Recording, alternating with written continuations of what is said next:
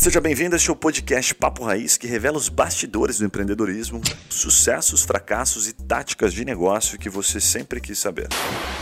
Fala galera, tá começando mais um episódio do podcast Papo Raiz. Meu nome é Yuri Mello e hoje nós vamos aprender um pouquinho aqui sobre o mercado de contratos. Vamos conversar com uma startup que está dominando esse mercado, que é um mercado que tem bastante player, mas que o cara que a gente vai conversar hoje tem seus diferenciais e está crescendo para um. Caralho, dá pra falar isso? Para Sim. um caramba. Para é, um caramba. É isso aí. O cara cresceu só 260% em 2020 e já tem mais de mil clientes, ou praticamente mil clientes é, são mais de 2 bilhões de reais gerenciados em contratos e já recebeu em investimentos de, de, fundos e investidores anjos mais de 3 milhões e 500 mil reais. Estamos falando da estamos falando da estamos falando da Contractor. Bruno Doneda, seja bem-vindo. Pô, eu que agradeço aí e vamos bater um papo bacana. Muito bom, muito bom. E também estamos com o Guilherme, que ele nunca gostou de contratos, mas esse ano com o IGPM ele está adorando atualizar os contratos dos clientes, é, né, Guilherme? Então, é, seja bem-vindo aí. os números do Bruno resumem, né, cara, porque é empreendedor. O cara tá rico, né, mano? É, não, tá é legal, aposentado. Né? O cara, o cara é rico, ele tá sorrindo. sorrindo. Depois você olha pra ele, é uma paz. Tá sorrindo, uma cara. Paz. Tá tranquilo, é feliz. Pô, vou lá gravar com os moleques, depois aqui vai pra vai pro clube, pro clube. é mais ou menos isso. Depois vamos botar os bastidores, a gente brinca, a gente fala assim, pô, o cara recebeu 3.4, depois você vai contar como é que é essa questão da grana. Já tivemos alguns caras falando sobre isso aqui, é muito legal. Sim, mas eu queria começar te perguntando sobre o mercado de contratos, cara. A, a Contractor é um dos players, mas é, eu acho que é um mercado que tem bastante gente, né, cara? O que, que hoje você. Como é que você vê o mercado hoje? Como é que tá o status hoje do mercado? Tem muito player, assim, o mercado é muito grande. O que, que mudou durante a pandemia? Dá um overview para nós, assim, dos big numbers desse mercado hoje e onde que a Contractor tá nesse contexto. Legal. Uh, então, existem mercados, um mercado dentro do outro, vamos falar assim, né? O mercado mais óbvio que chama atenção por primeiro, que a maioria das pessoas descobre antes, é o mercado da assinatura eletrônica, né?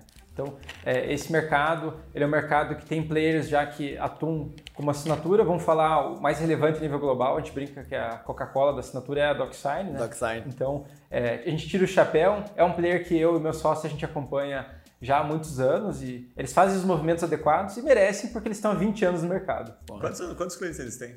Não faço ideia, mas é um número. Bastante. É, não, mas é bilhões. É, é. Não, não de clientes, mas de faturamento são bilhões é, de dólares. É, a nível global e tudo mais. Então, tudo é, é a colheita veio, explodiu a partir de 2020, né? Eles estavam bem posicionados e, e isso faz sentido. Por outro lado, o mercado ainda continua sendo grande, né? Então, é, falando desse mercado, tem players de assinatura que já atuam no Brasil e já atuavam quando a gente começou, né? É, falando de diferença, a gente começou já focando, é, não começou focando pela assinatura, a gente começou focando em gestão de documentos e contratos. Então a gente já entendia que tinha gente já fazendo um trabalho até bacana aqui no Brasil, falou, pô, vamos começar a fazer um negócio que não tem ninguém fazendo direito, que era essa parte de gestão de documentos e contratos, né? E ah, nessa época a gente olhava muito como alternativa os players que eram uh, o SAP Ariba, sistemas da TOTOS, outros sistemas mais é, antigos, né, legados, enfim, com não tão boa usabilidade. Então a gente falou, vamos trazer uma pegada diferente para isso, que seja acessível, que seja democrática. Beleza. Passado algum tempo, a gente percebeu que tinha que trazer, injetar assinatura. Assinatura eletrônica faz total sentido num sistema de gerenciar documento e contrato. Então a gente viu que tinha um casamento, fez nossa própria assinatura. Ah, vocês começaram pela gestão de contratos e depois colocaram a assinatura? Exatamente. A maioria... de documentos, pelo que eu entendi, é, né? Documentos, documentos em geral, né? Digitalizar um documento. É, contratos, documentos e contratos. Cara, é. mas assim, uma curiosidade, você falou da SAP, por exemplo. Quando uhum. fala SAP, a gente não entende nada, assim, mas pô, parece um negócio super moderno. Mas é legal falar, né? Me dá um exemplo de documentos que os caras, puta, tinham que papelada enorme que você chegava e resolvia para nós. É, o, é, o módulo de, de gestão de contratos da SAP é o Ariba, né? Ariba, Ariba é, um, é um módulo específico. E de, como ele é feito para empresas gigantescas, ele é totalmente engessado, você precisa trazer um programador para configurar Sim. um botão para você. Ah, tem empresas que só tem setor de SAP lá só para saber gerenciar aquela parada. Então, isso é uma empresa que já é um tamanho médio ou grande, mas que quer algo um pouco mais acessível, mais simples de utilizar, né? Que começa a entrar a questão da usabilidade. Na época que a gente começou, não tinha o formato de SaaS ainda tão divulgado. É, quem começou o formato SaaS é foi o Salesforce, né? Uhum. De forma mais forte. E ainda estava, na época que a gente começou, o pessoal mal é, gostava de nuvem, não entendia o que era recorrência. Pô, mas é licença. Vocês vão vir instalar aqui no meu servidor, no meu armário? É. Cara, e a implantação, são... e a implantação. que nuvem Quando que vocês começaram? Cara? Que ano? Foi... 17? CNPJ em 2016. Uhum. É, assim, idealização ali em 2015, né? 2016 uhum. CNPJ, primeiras vendas em mercado 2017. Né? Janeiro ali. Que da hora. E, e, assim, é, curiosidade do mercado, assim, é, hoje, quando você fala de mercado de assinaturas, é, essa, essa validade jurídica da assinatura hoje, ela tem a mesma força do que exatamente? Porque, assim, é, já vi gente falando que tem contratos que você tem que fazer uma autorização em cartório para você ter uma força de reconhecimento de firma. Tem outros que falam que não, é só uma assinatura como se fosse uma assinatura é, normal, sem nenhuma validação jurídica. Qual que é, qual que é a validade? Em que, em que estágio que a gente está da, da segurança jurídica assim, de assinatura online? Legal. É, falando para, sobre a parte jurídica, uh, a gente teve uma, uma regulamentação que saiu uh, pelo governo uh, recente, que trata, classifica né, em três tipos de assinatura eletrônica. E foi bom porque ela se inspira na legislação europeia, que é o EIDAS, que tem uma classificação bem parecida em três formatos. Ela fala do simples, avançada e qualificada. Né? A simples seria a assinatura eletrônica que né, muitos aqui dos ouvintes ou vocês já usaram, que é, se baseia no e-mail. Né? Uhum. Então, uma validação bem simples, é uma presunção de que é a pessoa. O que, que isso equivale no mundo físico? Ah, ou a gente assina um contrato aqui. Contrato de gaveta aqui. É, e você olhou uma identidade, você sabe se eu sou o Bruno? Você não sabe, mas se presume que sim. Né? E serve, e, e, vai, e tem validade jurídica, isso atende 80% dos negócios que ocorrem todo dia e todo mundo. Uhum. Né? Agora, existem negócios que a lei exige, ou que a lei, uh, ou que precisa ter, né, tem um alto risco, enfim, uma questão do valor, a complexidade, precisa ter uma garantia de que a identidade da pessoa está adequada. Então você começa para os níveis acima. Tá? Então o segundo nível seria a assinatura eletrônica avançada, que é a mais nova, né? ou seja, você agrega elementos de biometria, selfie, validação, ID check, etc. É, uma selfie é o suficiente já para estar no avançado? Ah, pra, vamos, dá para dizer que assim, é, é nessa linha. Né? Você pode colocar vários elementos. Né? Quanto mais informações você, você é, extrai da pessoa que está ali no mundo online. A lei não é, não é taxativa ainda. Não. O que você precisa coletar ali. É, não é taxativa. Acho que vai valer como prova, né? Fala, não, era ele mesmo aqui, doutor, isso aqui, ó. Tudo isso aqui eu que foi vi. informado, é, né? É, tá aqui, ó. Os dados, os documentos, a CEF gravou um vídeo, informou. Eu vi esses dias o cara justificando no processo é, por causa da digital. Eu não lembro uhum. que sistema que era, que os caras é, validavam, porque daí ele, pô, o cara botou acesso no celular dele, X hora, ele botou aqui uhum. a, a, carinha dele, o rostinho dele para entrar no sistema e tal, então tá aqui, tá tudo comprovado. Aí, cara, o juiz Véio, Como é que o cara teve essa? Ah, porque ele tem que ter. O sistema registra tudo, ah, né? Então ele entrou no aplicativo. Perfeito. Pelo olhar jurídico, a gente está falando de provas, né? isso, né? Que vão. É quando começa prova. a juntar muita prova, você olha assim, cara, não dá para falar que foi fraudado. É. Me desculpa. Então, a discussão vai ser outra. O contrato está ruim, o carro foi entregue agora, falar que não teve o negócio, é. que alguém entrou no meu e-mail, acessou meu celular e e assinou meu lugar, daí. É, é porque aí tem, não existe isso, Tem uma brecha aí, cara, que é legal, né? Porque o sistema, quem não, não entende tanto do sistema jurídico, é, é, é, uma das principais formas de, pô, sei lá, você entrou com um processo, alguém entrou com um processo contra você, pega um advogado né, tradicional, ele vai falar, pô, primeiro vamos ver se isso aqui tem validade, entendeu? Então ele vai tentar quebrar, anular aquele processo. Se ele conseguir constatar que você assinou, que não tinha testemunha, e que aquilo que você assinou era muito simples, já derruba. Tchau, um abraço. Independente se é digital As ou não. As né? preliminares. E aí, com o sistema. É. Aquela cara, aquele feijão com arroz. O cara nem olha. O que, que é o negócio? Não, espera, deixa eu ver aqui se dá pra acabar com esse negócio. Sei, faz sentido. Mata na unha. E, a qualificada, como chega lá? Perfeito. A qualificada seria a assinatura que, que é, onde a autenticação, né, a prova de identidade da pessoa envolve, exige o certificado digital, o ECPF, por exemplo. Hum. Essa assinatura já existe há muito tempo, na verdade porém a gente diz que é um meio menos democrático, né? Porque os, os estudos mais recentes mostram, né, em pesquisa, pelos próprios órgãos que emitem, né? Então, CertSign, Serasa, é, Valide, tem alguns players é, já bem antigos no Brasil e, e é, não passa muito de 5% da população só que possui. Então, como que você vai trabalhar, né? Como é que você vai trabalhar algo que as pessoas, as pessoas não têm? Então, acreditamos, né, como visão que o meio que vai ser o que vai despontar vai ser a avançada, que seria essa intermediária que une segurança e uma boa experiência Cara, e facilidade. Para quem já fez o CPF, esse CNPJ sabe, sabe que é um saco. Vai ter que fazer todo ano pagar é, aquela graninha lá. Cara, né, como é que não tem nenhum SaaS de ECPF ainda? Tipo assim, você pagar, que, em vez de 200... Que é regulado. Ah, não pode ter? É, daí tem muita regra para como você emite um certificado e tudo mais. Cara, que é um saco aquilo. É um saco, é um saco. Toda vez que eu vou assinar um documento lá na contabilidade, alguma coisa está faltando. É sempre ou o CNPJ de uma empresa, não, ou o CPF. Como passa rápido o ano. Você só descobre que o ano passou rápido Cara, o ano venceu. Eu, eu juro, eu juro pra vocês. É verdade. Essa semana eu, eu, quis mudar ali uma, um nome de uma empresa, razão social, falta o CPF. Daí eu falei assim, mas eu fiz esses dias. Daí ela mandou assim, realmente, faz uns 10 meses, faz mais de 10 meses que eu já fiz. Sabe que uma vez eu recebi uma aula desse assunto, cara, e eu fiquei, puta, confuso pra caramba no final. Daí eu falei, cara, eu tive que construir uma- umas analogias, assim, pra memorizar, né? Pra ficar fácil no momento em que eu tinha que usar um ou outro, assim, né? Cursinho, assim. É, daí eu cheguei à conclusão, eu falei assim, ó, quando é, é nós é nós, eu e o, o parceiro aqui é o simples. Quando tiver que ter alguém no meio intermediador aqui, aí envolve Serasa, qualquer intermediador, tipo cartório. Aí o bicho pega, é uma transação um pouquinho maior. E quando eu tenho que provar que esse parceiro aqui, eu tô na dúvida se é ele mesmo, aí eu uso uma versão aqui pro cara botar o dedo dele, a face dele, enfim. Perfeito. Foi mais ou menos assim que eu consegui entender a Não, lógica do mercado. Acho que, acho que tá bem alinhado. É, acho é, que eu, eu faz- concordaria. faz Não, faz sentido. Cara, eu tenho bastante curiosidade sobre a escala do negócio de vocês. Vocês começaram em 2017 e hoje estão com, porra, mais de quase mil clientes aí. É, como que foi as principais estratégias de captação de cliente, de growth mesmo, assim, o que, que vocês fizeram lá no começo e até, assim, é, comparados com outros players do mercado, o que, que você diria que foi as estratégias que fez vocês despontarem, assim, comparado com o mercado? Fala galera, aquela pausa rápida para te fazer uma pergunta. E se você ou a sua empresa pudesse ser mentorado por alguns desses empreendedores que passam aqui pelo Papo Raiz? Ou se os seus produtos ou serviços fossem divulgados aqui para o nosso público nichado de empreendedores de diversos portes e segmentos? Gostou da ideia? Fala com a gente pelo Instagram Papo Raiz que eu te explico melhor essa oportunidade. Voltamos ao episódio.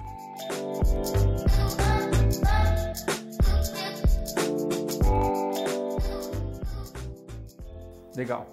É, então, conectando isso com a pergunta sobre o mercado, né, hoje a gente entende que está no mercado de assinatura, mas a gente está em outros mercados também. E o que mais tem destaque seria o mercado de é, Digital Transaction Management, que é a gestão de transações digitais, né, então DTM, enfim.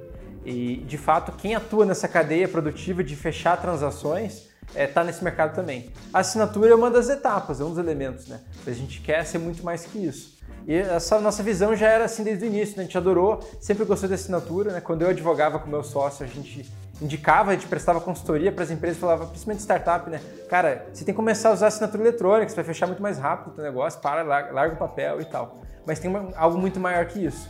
E assim a gente começou quando criou o nosso produto. A gente queria é, automatizar essas rotinas, essas etapas burocráticas de criar, aprovar e, e, e controlar um documento, né? um, um contrato, um documento em si. E a gente começou a criar a nossa própria ferramenta, contratando desenvolvedores e tudo mais, etc. Uh, como que foi nossas primeiras estratégias? Era pensando em empresas um pouco maiores. Então, uh, quando a gente começou lançando a primeira versão, primeiro a gente olhava para escritório de advocacia, né, advogado. É, é, o, mais, é o mais óbvio. Né? Mais óbvio, né? A gente ainda estava muito como advogado naquela época, né? ainda acho que usava camisa e gravata. Pois e é. Rec... Ah, você é advogado? Eu sou, eu sou. Ah, mas não parece, né? Ó, ó, clinho de startupeiro, né? Moletomzinho. Consegui quebrar o padrão. Eu e meu sócio, a gente brinca. Pô, mas, cara, você dá parabéns. Não, não, você sobrevive nos advogados, cara. Mas eu tenho AB, né? Se precisar, não mexe comigo. eu, eu, sou, eu sou o famoso bacharel de direito. O cara só usa quando o cara. Ele, ele, é, ele é bacharel de direito, né? Enfim, você é advogado, você ainda tem OAB, usa. Não, é outro patamar. Enfim. Você é bom que o cara pode dar uma carteirada quando quiser, né?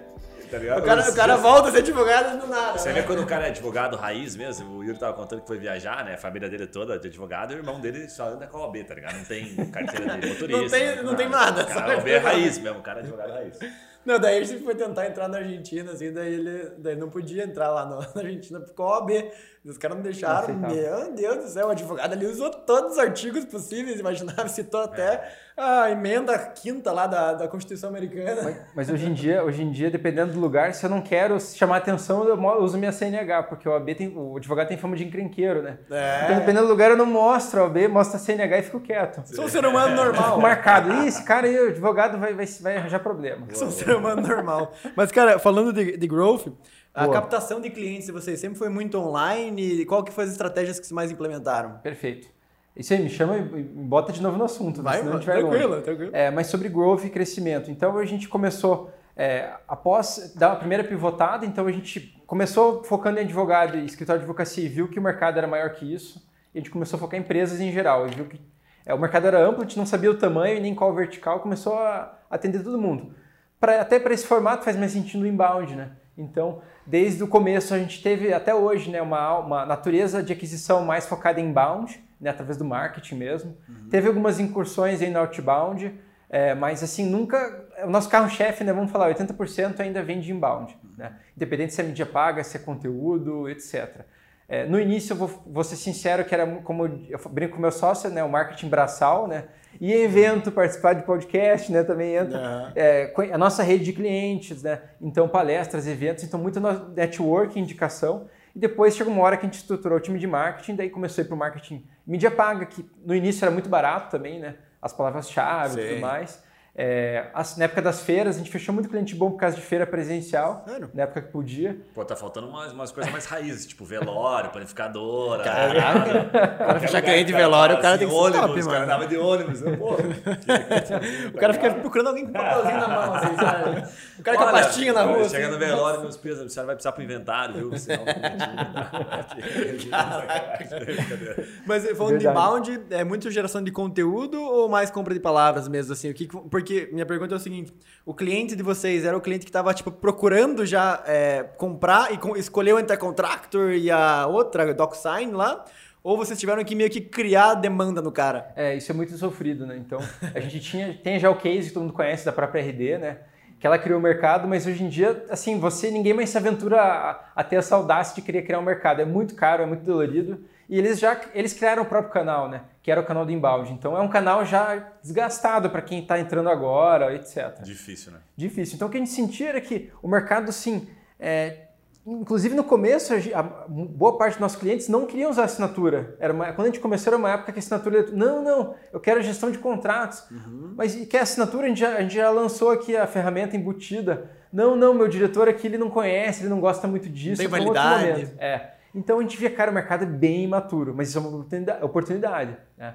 Então. É... Até para traduzir uma coisa que, galera, você estava falando em termos até bem técnicos ali, uhum. galera, tipo, significa que o mercado nem estava procurando. Além deles não estarem procurando, eles não queriam comprar. Exato. É, tinha ali... uma barreira ainda cultural ali, né? Animal, cara, puta dificuldade. Puta dificuldade. Então, é, na própria reunião, né, o time comercial, pô, o time comercial sempre. É, Agora é um pouco menos, mas reclamava muito no início, assim, pô, o desafio de educar enquanto você faz demonstração, né? Então, Nossa. é várias vendas numa só, né? Ui, dá uma Sofrido.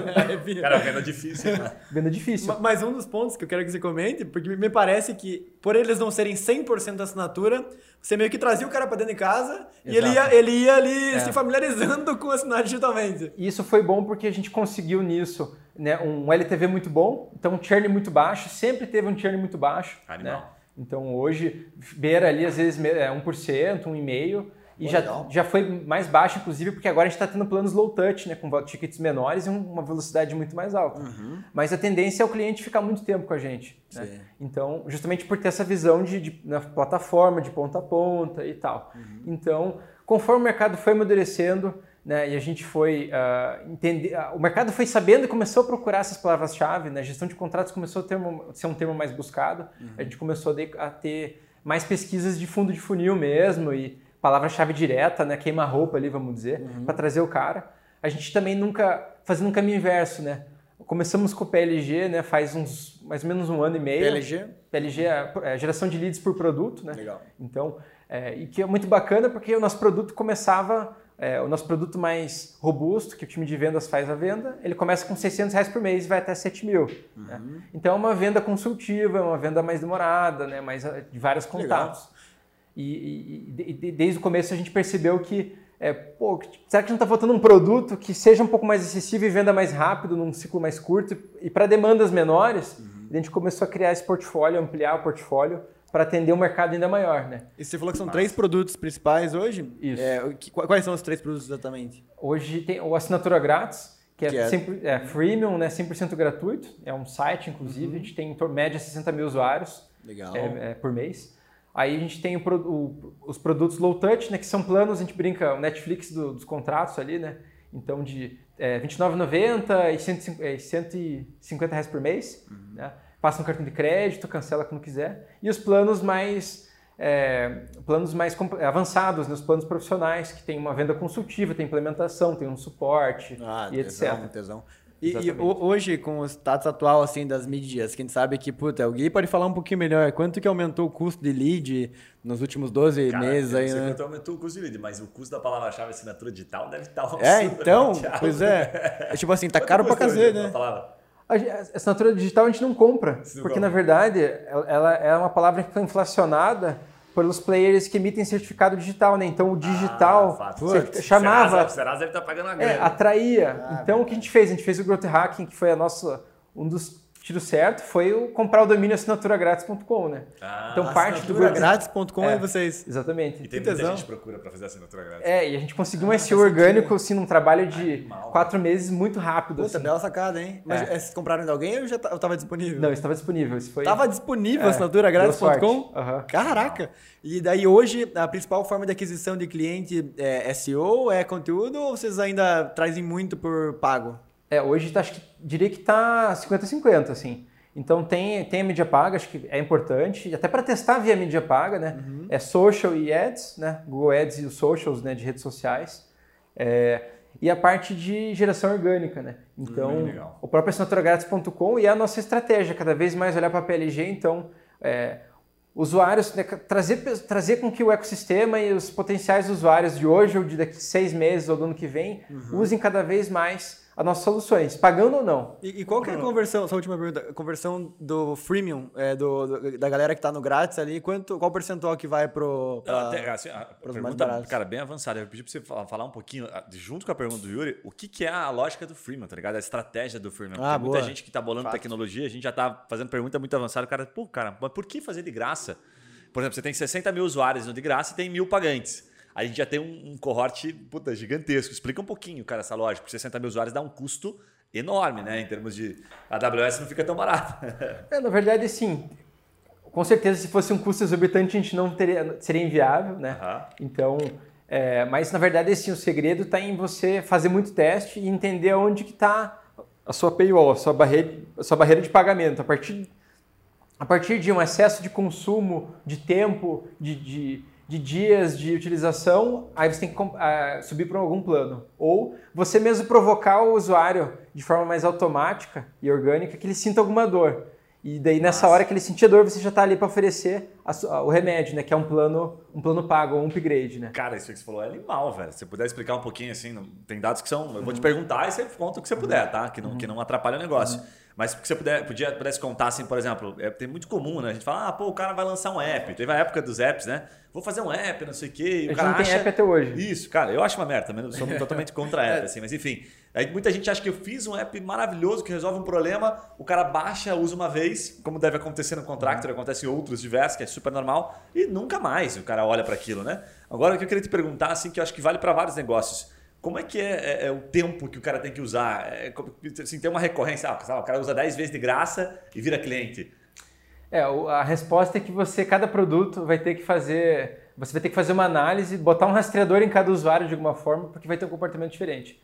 Então, por exemplo, é, a gente tem o nosso head de negócios, ele veio do mercado, trabalhou muito com e-commerce. Então, e é legal porque a gente tentou aplicar daí uma metodologia de de e-commerce, de venda meio que impulsiva para esses produtos baratos. A gente testou, rodou, rodou e falou, cara, não, não dá. Porque tem gente que entra, usa o trial, dele desaparece, travou o trial, já fechou o trial de uma semana, ele desaparece e depois ele, ele volta e compra. Dali três semanas, do, Do nada, nada. Do nada. Não, daí o cara ferra a tua, teu estatístico total. Exato. Mas, Mas esse cara queria um, queria um contrato específico ali, às vezes. Ele... ele usou, ele, ele entendeu como funcionava e resolveu a dor dele no trial. Daí ele saiu, quando ele voltou, ele estava precisando usar de novo, já sabia que a gente tinha o que tinha ele mais queria. trial. Não tinha mais trial, ele não quer perder os acessos aos documentos, ele já, ele já pô, funciona, eu quero, quero já estou pronto para comprar. Então, aí Puta vai bem massa. rápido, ele ele entra e tipo, é, em questão de minutos ele já tá, já pagou e já tá usando. Aí você Mas tenta procurar cara- mais desses e não acha tão fácil. Né? Dá Mas esse cara desses. provavelmente ele tinha uma demanda muito específica, né? Tipo assim, ele quis fazer um contrato ali, daí no segundo, ou já passou, não sei, 15 dias, se dá? Quanto tempo?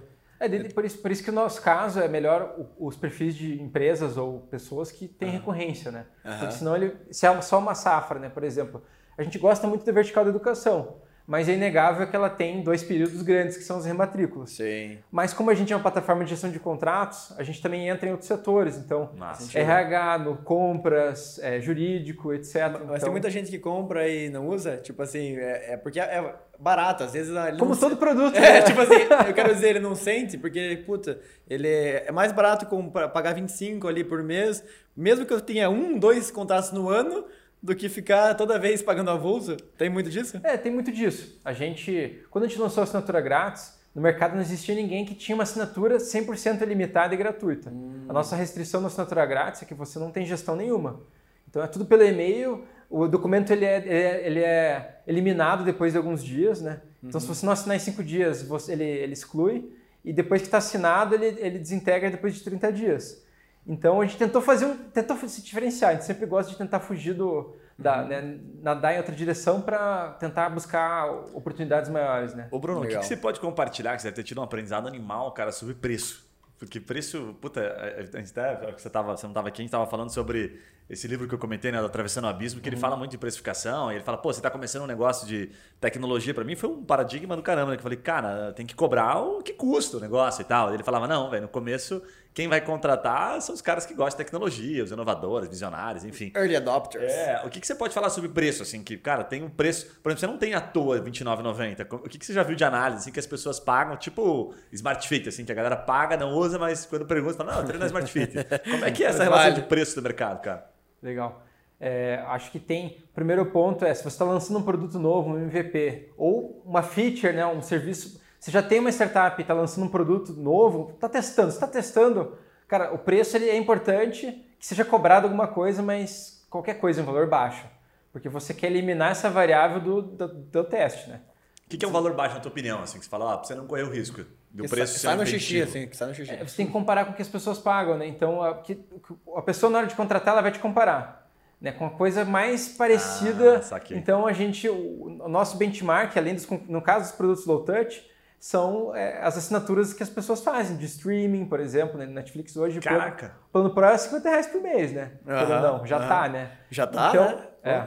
Então, assim, é, o nosso público é, é B2B, mas quem paga muitas vezes, quanto menor a empresa, às vezes é um cara que paga do bolso, né? Então, uma, Uhum. uma economia um pouco informal. Então, gente- ele vai fazer essa comparação. É injusta? É. Mas a gente tem que tentar entrar na cabeça do decisor, do cara que vai passar o cartão. É aquela coisa assim, tipo, vou com... Ah, cara, não dá nada. Se, se não der, não tem problema, não vai me quebrar. Assim, é quarentão, é cinquentão, é sessentão, é setentão. Eu vi os caras da Smart Fit uma vez fazendo uma apresentação e falando sobre isso. Cara, era impressionante, cara. Os caras contando é, a lógica 70-30 lá, né? Que, tipo, ah, 70% não usa academia. E aí eles ganhavam e os 30% que usavam davam prejuízo. Porque os caras iam demais. Né? Todo dia não era feito para os 30%, era feito É. para os 70% que não iam. É, por E- causa e- do valor. E a loja tem que fazer É uma lógica nos isso. grandes números, né? Isso, É. isso que é importante. Então, o bacana é quanto mais tempo você roda num- com uma baixa, baixa entrada, né? Uma- sem barreira de entrada, ou seja, de preço e, e fácil uso, mais você gera dados para começar a olhar como é que é, como é que é a média de uso, como é que as- os usuários se comportam. Então a gente já sabe quanto que, quanto que a maioria das pessoas utilizam, né? Ou por perfil, por dano consumo. A gente sabe a linha de corte. Então, sim, a linha de corte é feita né, para que quando o cara, vamos lá, tá fisgado, né, o usuário, a empresa, começou a engatar, ela vai é, é o momento que ela já vai entrar e vai ter que fazer um upgrade ou começar Faz a sentido, pagar. faz sentido. Muito É bom. legal. Cara, eu queria dar uma pivotada aqui para falar de um tema de fundraising aí, de, de investimento. Vocês já receberam é, 3 milhões e meio de reais, desde investimento anjo até recentemente, esse Fundos. ano, né? Fundos de investimento de venture capital. É, cara, qual que foi o motivo da captação com investidor anjo? Em que momento que vocês captaram? Qual que foi o motivo da captação é, e qual que foi a, a tese assim que naquele momento o investidor anjo comprou? Legal. O motivo foi que realmente a gente não tinha um ponto no dinheiro. bolso. Isso que eu pensei. Então, Os caras tinham dinheiro, pô, por isso. Não, mas depende. Se tivesse dinheiro, não tinha pego o capital Depende, depende muito. acho que hoje, né, tanto para mim quanto para Henrique, e claro, não vou dizer que a gente tem tanto, não chega a ter uma reserva, mas a gente está assim uma melhor situação do que começou, né, sem dúvidas. É, de fato, a nossa vontade é numa próxima empreendida, encursada, né, é, se for empreender de novo, é fazer o máximo possível com o nosso próprio dinheiro, né. O que a gente fez com o nosso próprio dinheiro, além do tempo e do dinheiro que a gente gastou, né, enfim, deixando de trabalhar com outra coisa, né, os almoços, as reuniões, os materiais, tudo que a gente gastou, é, líquido foi 30 mil reais né, que- de, de largada. Né? E, de fato, a gente tinha uma consultoria na época e tinha a startup. Né? A gente largou nossos empregos em escritórios, aí ficou com uma consultoria, ganhava dinheiro e injetava na startup. Né? Tira de um, põe no outro. E os dois são advogados. Os dois são advogados. É. Então, a gente viu, cara, a gente não vai conseguir. Aí começou a trazer desenvolvedores, né? Depois de muito Né, já, se vocês terem uma ideia, para quem chegou agora, já era difícil em 2016. Essa questão o cara da que tá entrando agora. Mas, surpreendentemente, é cada ano pior, então a, a perspectiva é que não tem, não tem fundo no negócio. né? É, é. Ixi. Mas a gente conseguiu, entre algumas entradas de desenvolvedores, eh, teve algumas pessoas que, que, né, compraram a nossa, a, nossa, a nossa visão ali e come- já estavam ajudando. Então a gente, pô, a gente quer conseguir ficar full time no projeto o quanto antes, que eu acho que a gente vai destravar muita coisa. E deixar os caras full time, eles também estavam engajados, pô. E era cinco pessoas no total, né? Eu e meu sócio, dois dev e um designer barra marketing, etc. Mas eh, vocês captaram eh, o investidor anjo, vocês não eram full time ainda. Não era full time ainda. É isso que foi um dos principais motivos para poder virar. Exato, exato. E- Tem, tem, uns, Legal. tem uns times aí que é legal compartilhar, né? Porque às vezes o pessoal acha, pô, vamos lançar um negócio aqui, vai demorar pouco tempo, né? Vocês idealizaram em 2015 ali, 2016, então passou um ano praticamente. pra Vocês falarem, pô, vamos lançar um negócio e 17 começaram a faturar. Então levou dois anos praticamente E, de e captaram trabalho. quando? Foi a, a- a rodada de anjo foi 100 mil reais. E, e em que- Foi em um 2000 cara em baixo, né? 2017? Sofrido, So- sofrido. e Sofrido, sofrido, Sofrido. sofrido. Em 17 ou 18? É, foi dezembro para dezembro de 2016 para janeiro de 2017. ali. Ah, que foi quando Ah, vocês tá. começaram. Então vocês pegaram capital antes de trazer grana. De fazer grana, fazer a, Isso. o contrato da dinheiro. Exato. Massa, E, e explica para quem tá ouvindo assim, é, o que, que o investidor olha na startup para investir. Tipo assim, tem uma porrada de opção e o investidor ele tem que saber escolher bem, né? Tipo, o que, que você acha que eles viram na Contractor naquele momento que vocês nem tinham receita, assim? Ah, sempre é a pessoa, né, o fundador. Porque o investidor que já é mais veterano, né, ele, ele olha e ele sabe que vai ter... no- 80% do que é planejado vai falhar, vai dar ruim, vai surgir imprevisto que ninguém sabe, vai ter né, cisne negro ali, vai ter um monte de, de coisa para atrapalhar. Então ele tem, que- ele tem que conhecendo o discurso do cara e a energia dele, do founder, e ver esse cara vai, vai ser incansável, ele vai ser criativo o suficiente para passar por cima e por baixo e dar um jeito e plantar pirueta, porque é isso que ele vai ter que fazer, né, o empreendedor. E Incansável, porque vai tomar porrada por um longo tempo. É, entender se o empreendedor ele sabe onde ele está se metendo, ele tem noção, ele é aventureiro, ele está pelo motivo certo. Então, quase uma questão de psicologia, uma questão de, contra... De RH, de contratação, né? Tipo, muito assim de tentar ler a pessoa. Faz Porque. E É. com quantos investidores tiveram que falar para conseguir o primeiro cheque? Então, uma das vantagens que a gente teve, como a gente estava trabalhando com uma consultoria para startups, né? Ah, tinha relacionamento. A gente tinha relacionamento, atendia alguns, etc. Então, a gente tinha um pouco de network do mercado. Aí, Não, quando a gente legal. foi apresentar, os caras, alguns deles já conheciam a gente, né? Sim. Então, ali veio o risco, mas pode ter certeza que tinha um em tese uns uns oito que talvez fossem fechar e Sim. não deu, desistiu, não, não, não, Sim. sobrou três, vamos dizer. Ah, legal, é. Tem uma amostragenzinha ali. E vocês, nesse momento, é muito foca... é, claramente foi muito focado na ideia, no, no problema e em vocês como fundadores, né? O primeiro cheque ali. E quando que vocês pegaram o primeiro cheque institucional? Foi esse ano agora? Não, o primeiro fundo tinha sido a, a Super Jobs, Aham. que a gente ganhou um prêmio lá na, do Gramado Summit como startup de destaque, acho que faz uns dois anos, dois, Legal. três anos. E daí eles que davam a premiação e a gente... Inclusive o prêmio era um aporte bem pequeno, Aham. daí a gente até agradeceu e recusou, porque falou, cara, legal, mas... Vai pagar minha viagem de volta. mas daí gostou muito deles e, tipo, eles ficaram, pô, ficaram chateados e ficaram meio... Pô, como assim, Ficaram né? pegando grana aqui, É, tá de e daí, sacanagem. mas chamando pra conversar e, cara, acho que deu super certo, porque daí a gente visitou eles em São Paulo, eles vieram pra Curitiba e deu um super match. Olha que massa. A gente gosta muito deles e abriram muita porta e tal, e foi o primeiro institucional, né? Eles têm um fundo ou eles como empresa, assim? Que... Não, é o, é o fundo Super Jobs. Jobs. É um fundo? É um fundo, é. Ah, legal. Isso. E, qual que é a tese, assim, que nesse momento eles viram? Eles... Você sai um pouquinho da esfera do empreendedor e começa a olhar mais métricas, assim, né? O que, que vocês mostraram, Ah, assim, eles gostavam engajar? de, gostavam de SaaS, né? Eles gostavam de SaaS e softwares é, B2B, né? Então, que, que- nesse caso, o que chamou atenção para eles foi isso. Porque Massa. a gente, na verdade, é um camaleão, né? A gente brinca. Assim, se fosse para tentar botar a gente num quadrado, é, ainda talvez seria Lautech. Mas a gente já fez aceleração de Construtech, a gente já saiu em radar de PropTech, Regitech, é, a gente quer virar fintech, tem, assim, é... São tech no final Cara, do eu, dia. eu, eu achei massa você falar isso, porque a a primeira vez que eu ouço, até acho que no podcast, falando dessa linha. Porque é uma linha meio tênue entre foco né, e gestão de portfólio que você está falando, né? O CPL que você falou, né? O termo que eu não conhecia, né? Que é esses produtos diferentes que você está usando. E aí você acaba trazendo cliente de outros produtos diversos, né? A hora que você falou, eu falei, cara, no começo eu não entendi, agora faz muito sentido. Você vai atacando outros produtos. Como é que você faz para gerir isso? Essa é pergunta, assim. Como é que você sabe quando você não está perdendo foco ou quando está dentro do negócio? Porque o negócio de vocês é gigantesco, você pode fazer um monte de coisa. Né? Você pode ser uma, sei lá, uma low-tech, você pode ser, inclusive, você pode virar uma, uma fintech, mas você perder o foco é rapidinho. Como é que é isso, cara? Legal. É, acho que tem a questão da tese, né? Tem que casar com a tese, então todo ano a gente fecha um planejamento do próximo ano e visão para os próximos três anos. Claro, a gente tem uma visão de, de, de médio e longo prazo, né? Então, sobre visão, a gente, a gente tem a, a, a, ideia de ser uma, um player referência do mercado de gestão de transações, né? Até 2025, né? A Latam, a nível Latam, essa é a nossa visão. E como missão é, é permitir que as pessoas fechem negócios com a melhor experiência possível. Né? Então, por isso que é, tem que ter essa transcendência para você não se apegar numa tecnologia ou em algo que vai passar. Aí o que encaixa dentro da visão, é, puta, pode tá, ser tá discutível. Valendo. Ok, é. tá valendo. Ah, entendi. E para manter o foco é.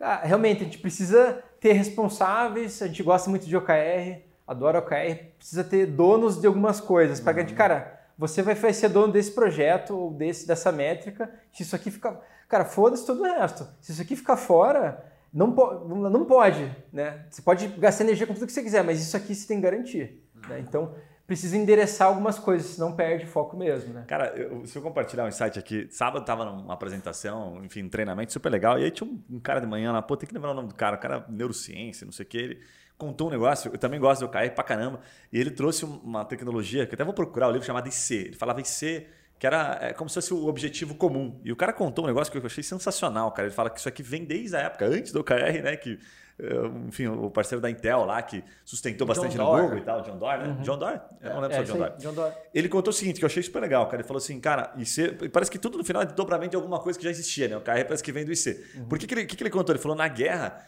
eventualmente, assim, o cara tava lá no sabe, soldado, lá na, na ponta né, da, do, do, campo de batalha, ele acabava fazendo um negócio nada a ver com o OKR, ou com o IC, no caso que ele comentou. E aí diz que passada a guerra, a Primeira Guerra Mundial, não sei o quê, quando foi Segunda Guerra Mundial, né, meados da Segunda Guerra Mundial, os caras começaram, antes de sair para campo, eles tinham que ter o IC definido. Que é o que a gente fala do OKR hoje, que nada, traduzindo, seria um objetivo comum, que é o que você falou da missão, visão e tal, enfim, valores.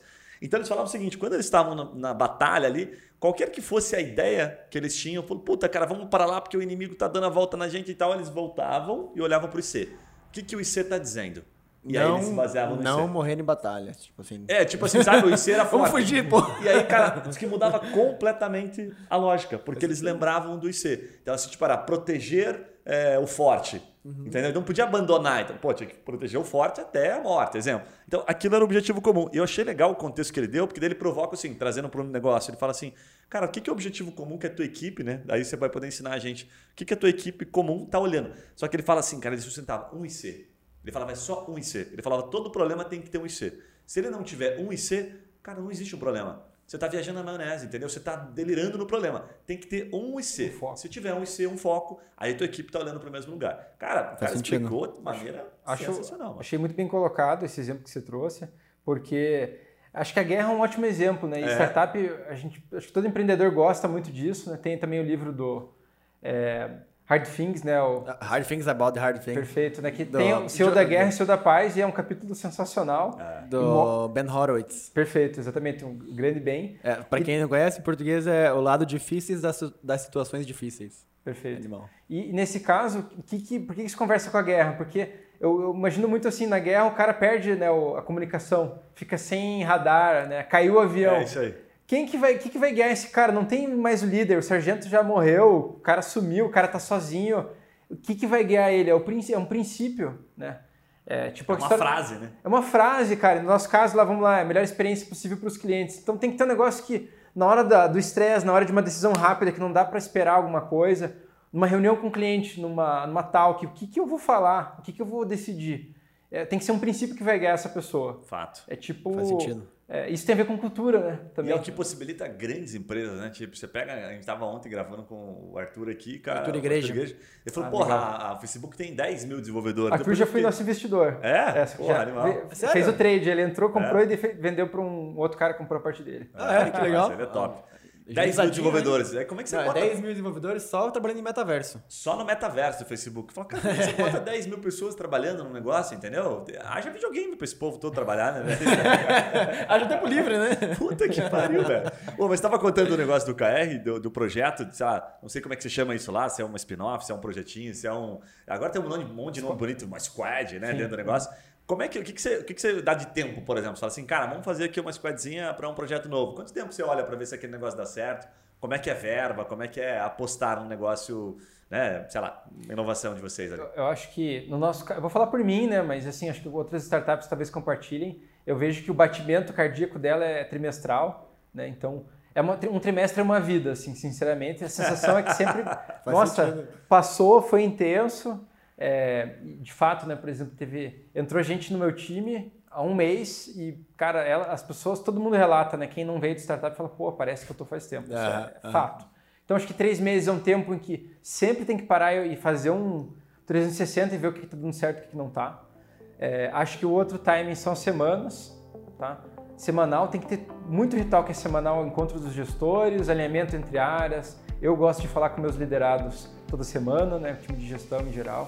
Ah, e tem as sprints. Né? Quando envolve sprint, às vezes são projetos que às vezes não faz sentido ser em uma semana, ela acaba indo para 15 geralmente, especialmente produto, TI e às vezes também marketing, tem um teste. Então, aí eu começo a olhar, nesse caso, que 15 dias é um prazo que começa a fazer um pouco mais sentido. Mas tem um aprendizado que provavelmente tá, tá é intrínseco que, pô, não dá tempo, né? Tipo, você faz uma semana, pô, você vai analisar o quê, né, cara? Às vezes é, é, é você tomar uma decisão com uma amostragem pequena, né? Mas analisar que não que tá parado é uma, uma análise Aí é importante, né? É fato. Então, fato. às vezes, é- é isso? analisar que está parado, né? Então, a visibilidade de um indicador, nem que seja para olhar que não mexeu, é importante. Sim, é um indicador, né? É um indicador. Até para olhar assim, cara, já passou uma semana e não aconteceu nada, estamos atrasados. Faz sentido. Só falta mais sentido. uma, né? É, eu queria te perguntar, só para não, não, não perder ah, o fio da meada, do investimento que vocês acabaram de receber do, do fundo ali. Porque eu tenho bastante curiosidade de entender assim, qual, qual que é o planejamento de captação que vocês fazem. Foi algo que um, puta, um investidor atual trouxe outro e foi escalando ou vocês estão tipo assim, eu sei que o CEO é, que está em captação, ele está sempre porra, pensando nisso, né? Vive em captação, né? Como é que é a tua a estratégia da Contractor para captação de investimentos? Legal. Então, a gente, é, quando vai fazer o, o roadshow que fala, né? Então, já começa alguns meses antes, pelo menos três a seis meses, já montando a tese ou refinando a tese, né? Porque você pega o pitch anterior e vai atualizando. Então, qual que é a tua visão para os próximos 12 a 24 meses, né? Para onde você vai, o que, que você projeta de números, o que, que você precisa de caixa para executar o sonho grande, ou para chegar nesse, nessa projeção que você está trazendo. Por que, que você é diferente dos concorrentes? Quem que é o teu concorrente afinal? É, tudo isso você tem que torturar estressar muito, inicialmente com os teus investidores, mentores.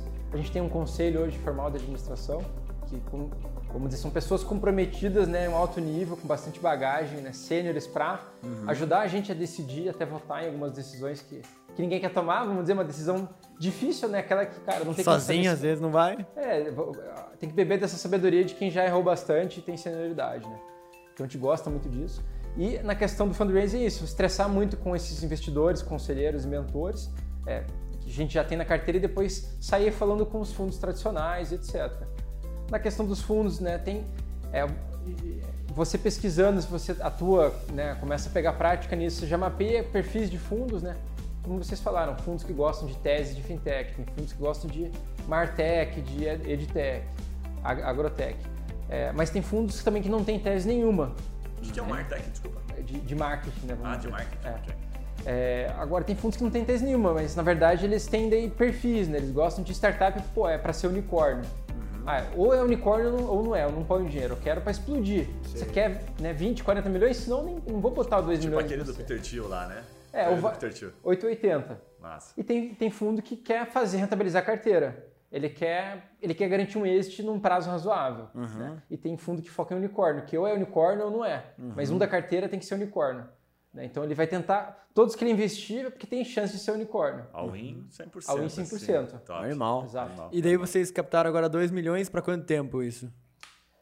É, tipo, qual que é o burn rate, assim, que vocês estão tendo? Tipo, vocês captaram 2 milhões e quando que vai ser? Quanto tempo vai pra próxima? Mas eu acho que até que você pode explicar um pouquinho o que, que é quando você fala assim, ah, vou captar 2 milhões, né? Que muita gente acha, ah, captei 2 milhões e fica o dinheiro na conta e eu vou gastando. Tem que ter, tipo, o orçamento tem que estar definido, né? Você fala, vou gastar 2 milhões em um ano e meio. Você é obrigado a gastar, né? Tipo, você tem que fazer aquilo que você prometeu, né? É, o, quando você alinha com fecha isso com o fundo, né? Assina os term sheets, os documentos e tudo mais, você tem um, um plano de use of proceeds, né? O plano de uso do recurso. Então, percentualmente anexa ali um plano financeiro, que também não está escrito em pedra, vamos dizer, mas já dá uma direção boa para você também não virar 180 graus, né? Então, Sim. vamos lá, 80% vai ser em TI produto, os outros 10% vai ser em mídia tal. Então tem que ter um norte, que tem que casar com a tua tese, porque foi o que o fundo comprou, né? Uhum. né?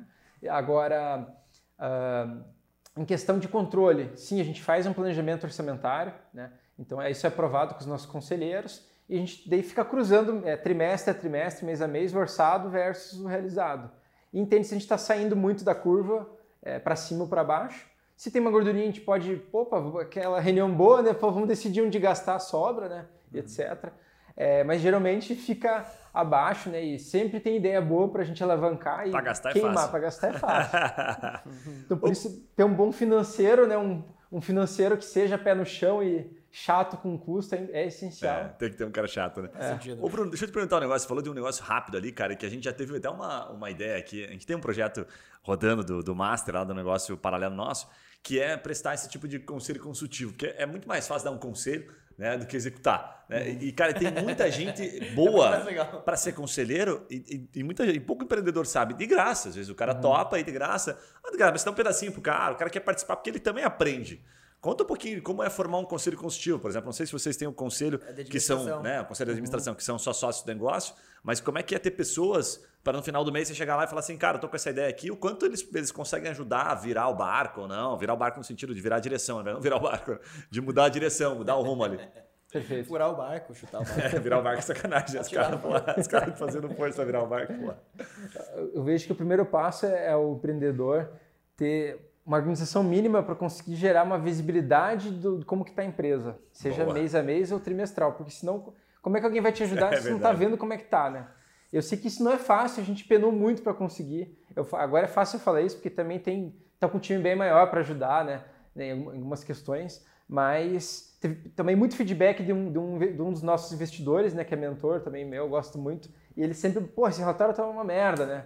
Tá faltando isso aqui. E depois de um tempo a gente chegou num relatório bacana a gente envia agora todo mês para todos os nossos acionistas e para os conselheiros. Então esse é o primeiro passo. É, o segundo, independente de ser um conselho, conselho formal porque a gente teve que virar SA, etc. Mas não, realmente não precisa. O que precisa é você ter pessoas que têm uma afinidade, que sejam pessoas com uma bagagem com, né, de vida mesmo, que, é, etc. É, que tenham, entendam um pouco do teu contexto né, de empreendedor, etc e também vão falar o que tem que ser falado, né? Não estão lá para te agradar, elas estão para falar o que é bom para o teu projeto. Massa. Que você combinou. Muito você bom. não pode ficar puto e tem que ter essa relação de. Tipo, não dá para ser pai e mãe. Tem que ser uma transparência. é. pai e mãe não pode. Pai e mãe não pode. Muito bom. Pô, sabe um negócio que eu queria perguntar? Já deu uma hora aí? Deu. Não, não, não, tá próximo, não deu ainda. Eu queria te perguntar um negócio não, antes de, de finalizar aí. É... 51? Caraca, ah, passou boa, rápido voa, pra caramba, né, cara? cara. Falando, né? Não, mas eu queria perguntar um negócio que é o seguinte, porra, ele tem um, um, um formato, enfim, já falou até em razão do CPL, né, capacidade de portfólio. Para onde vocês estão caminhando? Para onde vocês estão olhando? Assim? O que, que dá para abrir já de tecnologia, de inovação, de disrupção que vocês estão olhando agora? Assim? O que, que dá para acontecer assim que você pode falar, cara, tem um negócio maluco aqui que a gente quer fazer e tal? Você quer investir neles, cara? Não, pô, negócio você abre, é não, velho. Só papo raiz aqui. É. Você conta a fórmula da Coca-Cola? não, legal. Mas acho que o que, o que, o que a gente enxerga é agora que a gente está fazendo um estudo muito grande para, como, como eu disse para você até antes da gente iniciar, olhar para PMEs cada vez mais, né? Então Nossa. a gente tem, a gente mapeou em 2020, fez um estudo com base em todos os CNPJs do Brasil e olhando o perfil dos, de empresas que já usavam a gente, né, por tamanho de funcionários e soluções gratuitas e pagas. Né? A gente juntou tudo e falou, cara, o perfil da empresa que usa soluções de gestão de documentos e assinatura no Brasil pela na visão do contractor é isso aqui. A gente olhou todos os pares delas no Brasil e chegou em 6 milhões. Tá? Caraca. 6 milhões de empresas. Então... E a então gente está falando em 22 milhões de CNPJs ativos, mais ou menos, né? Exato. E daí, claro, todo mundo tem um monte que morre, tem, tem Sim O comerciante, ele, em tese, por exemplo, o cara que vende roupa, ele não é nosso perfil, porque. É, é, mas é um CNPJ ativo, né? É, o Veró, tudo caramba. que é varejo é mais informal, não precisa de documento, não é nosso perfil. Mas enfim, chegou nesses 6 milhões. Cara, é um mercado gigante. Animal. Mas o que o Enterprise quer não é o que o PME quer. Então a gente está começando a falar assim, cara, a gente tem algumas tem alguns produtos que a gente tá direcion- vai direcionar especialmente para essa turma, né? Então é, acho que menos sofisticação para o Enterprise e vai ser mais o que, né, resolver dores dessa nova era de, de negócios digitais para os PMEs. O que esses caras querem? Eu deixo no ar, né? Cara, Deus abençoe os PMS, porque tá todo mundo apostando neles, tá ligado? Todo mundo quer vender pros caras. Todo mundo, velho. Se pegar o mercado jurídico, velho, PME vai salvar o mercado jurídico, tá? Um, 3 milhões de advogados se formando, velho. Só se os PME contratar advogados, senão nós estamos mortos. Vender mais- curso, de, vender curso de advogado empreendedor, né? É, velho, cara. Deus abençoe os PMS. E a tua visão como empreendedor é, de saída de negócio? Você tem uma visão assim do mercado de, de des- desinvestimento? Assim, tipo, tem compradores no mercado ou você nem pensa nisso hoje? Não, acho que, é, que nem filho, né? A gente cria para um dia lançar para o mundo, né? Então, eu acho assim, eu não sou romântico ao nível de falar que eu, que eu acho que vai fazer sentido a gente tocar o projeto por 20 anos, tá? Acho que tem, é, existe sim é, pista para isso, porque a gente, nossa visão é muito ampla, né? Então, agora tem o metaverso, as pessoas vão transacionar para sempre, enquanto a Terra existir, as pessoas vão fazer uma troca. A transação é troca, compra, venda, permuta. Então, eu estou bem tranquilo, assim, o meu mercado vai, ele só vai mutando, né? Vai para o meio digital, vai ter o avatar, daqui a pouco a gente vai estar comprando, transacionando alguma coisa, nossos, nossos robôs vão estar transacionando. Enquanto existir compra e venda, estamos tranquilo. Exatamente. Mas é, o que, que faz sentido? A gente teve muito aprendizado, né? Hoje, se a gente começasse um projeto do zero, a gente ia pegar muitos atalhos, né? Por, causa, por conta dos últimos cinco anos, vamos falar de aprendizado. Então, é, de fato, a gente fica, a cabeça fica borbulhando. Então, é, acho que o êxito não pode ser encarado como uma aposentadoria, mas sim é, a gente gosta muito dessas, desses movimentos que estão ocorrendo de players que são startups comprando startup, né, sinceramente, e, e a- na verdade, em muitos desses casos, a operação continua separada né, e um está somando para o outro. né. Claro que tem um, é um casamento com data e hora marcada, etc., mas a gente gosta muito, a gente tem já algumas conversas. Teve uma quase aquisição no passado, que a gente quase acabou. Esse ano, perdão, esse ano. é, quase acabou é, avançando, mas entendemos que não era o momento e não ia ser um, player que encaixar tão bem para o nosso, pro nosso perfil. Mas é, tem conversas assim com possíveis parceiros aí, nunca se sabe o que, que pode virar nessas, esses namoros, né? bom, meu irmão. Bruno, obrigado, cara, pelo Cara, teu tempo. sensacional, A passou gente rápido tem pra sempre um caramba. bate-bola final que a gente faz aqui pra dar, assim, aquele bate-bola, jogo rápido da Maria Gabriel, né? cara, indica um livro para nossos, é, nossos ouvintes que você acha que todo mundo deveria é, ler. Olha, não sei se precisa ler ler o livro inteiro, mas assim, a- o resumo, A Revolta de Atlas, Porque ele é um livro Vou que notar isso. Já, não é a primeira vez que indicaram, mano. é, ele não é tão conhecido, ele foi uma indicação de um dos, dos nossos investidores e mentores, que tem uma empresa chamada Atlas, inclusive, e daí ele contou do livro, eu fui atrás e tem tudo a ver com a história do empreendedorismo. Animal. Cara, uma pessoa para os nossos ouvintes seguirem que te inspira, um empreendedor ou uma empreendedora. Ah, ah, eu diria que. Acho que aqui de Curitiba tem o próprio Alessio, né? Alessio. É, acho que ele já, já assistiu algumas mentorias dele. Ele, é, muitos, muito que a gente aprendeu em marketing, em produto, etc. Acho que foi inspirado pelas, pela trajetória. Ótimo Tô, nome, Ali- tô bravo com o Alessio. Alessio, mano. Hã? Tô bravo com o O Alessio. que, que ele fez pra Ah, você? Ele não cara pra respondeu. caralho, não. Pipefy, mano. Tá em dólar, velho. Meu Deus, explodiu. É, o cara que monta uma série não vale é foda, né, cara? Nossa senhora, velho. O cara dolariza Aliás, te dá um toque. Transfere aqui pro Brasil. por favor. Cara, uma habilidade que você diria que se você pudesse voltar no tempo, você teria aprendido mais cedo. Tipo, algo que você aprendeu mais tarde que valeria a pena ter aprendido mais cedo. Acho que ter consciência que algumas coisas elas precisam de algum tempo para para fechar um né, o ciclo, né, o, o timing das coisas. Eu- acho que seria isso, porque por mais rápido que você seja em executar, algumas coisas precisam de um tempo de maturação. Acho que foi esse foi o aprendizado. Faz sentido. Ter mais paciência com algumas coisas. Assim. É, não perca um segundo para executar, mas saiba que mesmo que você execute insistentemente, as coisas têm o tempo delas. Pessoas especialmente. Viu, A Yuri? vai Yuri? falar, eu ensino muito o Guilherme sobre isso. assim.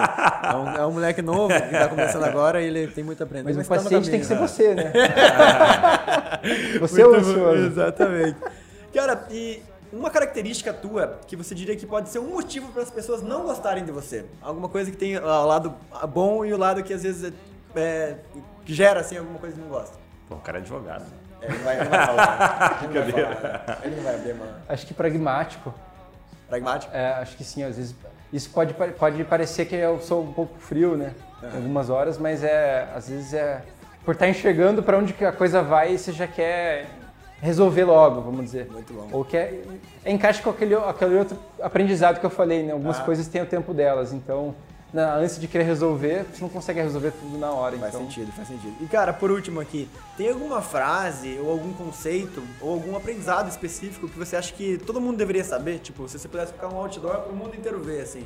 Alguma coisa que foi uma mudança de chave ou um conceito muito importante para você. Tem alguma coisa que vem à mente? Tem uma frase que a gente escreve às vezes no. Eu e meu sócio, a gente brinca, tinha uma. Tava escrito no coworking, na época que a gente trabalhava, era no balls, no babies. No balls or babies. É. Isso- explica um pouquinho, acho que explica. No balls, no babies é, É, ficou bem subjetivo isso. para você, é, literalmente, você precisa ter coragem para enfrentar a vida, né? Então, acho que a gente é muito acostumado às vezes a achar muletas e eu tenho um filho também, né? Então, é, e de fato, o filho é, uma- é um dos exemplos que, assim como empreender e outros grandes desafios, você no começo fala, ah, eu não vou dar conta, né?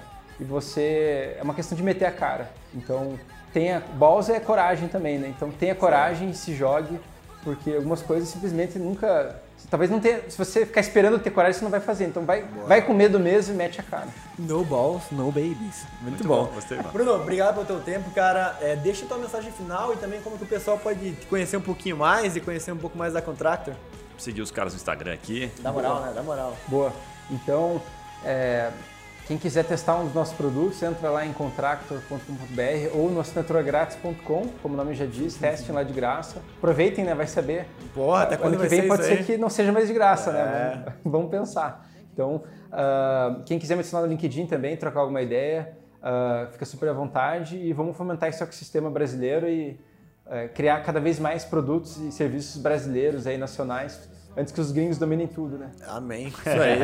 boa, boa. Guilherme, quais são os seus recadinhos finais? Cara, sensacional. Eu compartilharia muito esse episódio aqui com. Ficou uma conversa de alto nível. Ficou uma conversa muito técnica até, porque, pô, ele compartilhou É várias coisas. O cara tem que estar Manda no um nível glossário avançado. depois. É do jeito que a gente gosta. É, é verdade. É do jeito que a A gente gente gosta. se anima pra caramba. Isso que eu trazer, falando, puta, vamos explica um pouquinho esse contexto aqui. Mas o cara que tem uma startup, já tá num nível um pouquinho mais avançado, já saiu da fase né, da ideação ali, sensacional. Tem que Muita- compartilhar. muita porque- técnica. E tua história, cara, é inspiradora, é muito massa. Top, É isso aí. E pra você que tá ouvindo a gente, não esqueça de seguir, né? Potentíssimo, ajuda os amiguinhos. Você ficou até aqui agora, pô, você tá aqui com nós ainda não tá seguindo. Sacanagem, né? Então aperta aí. E são dois episódios por semana no melhor estilo Papo Raiz. Valeu! Valeu!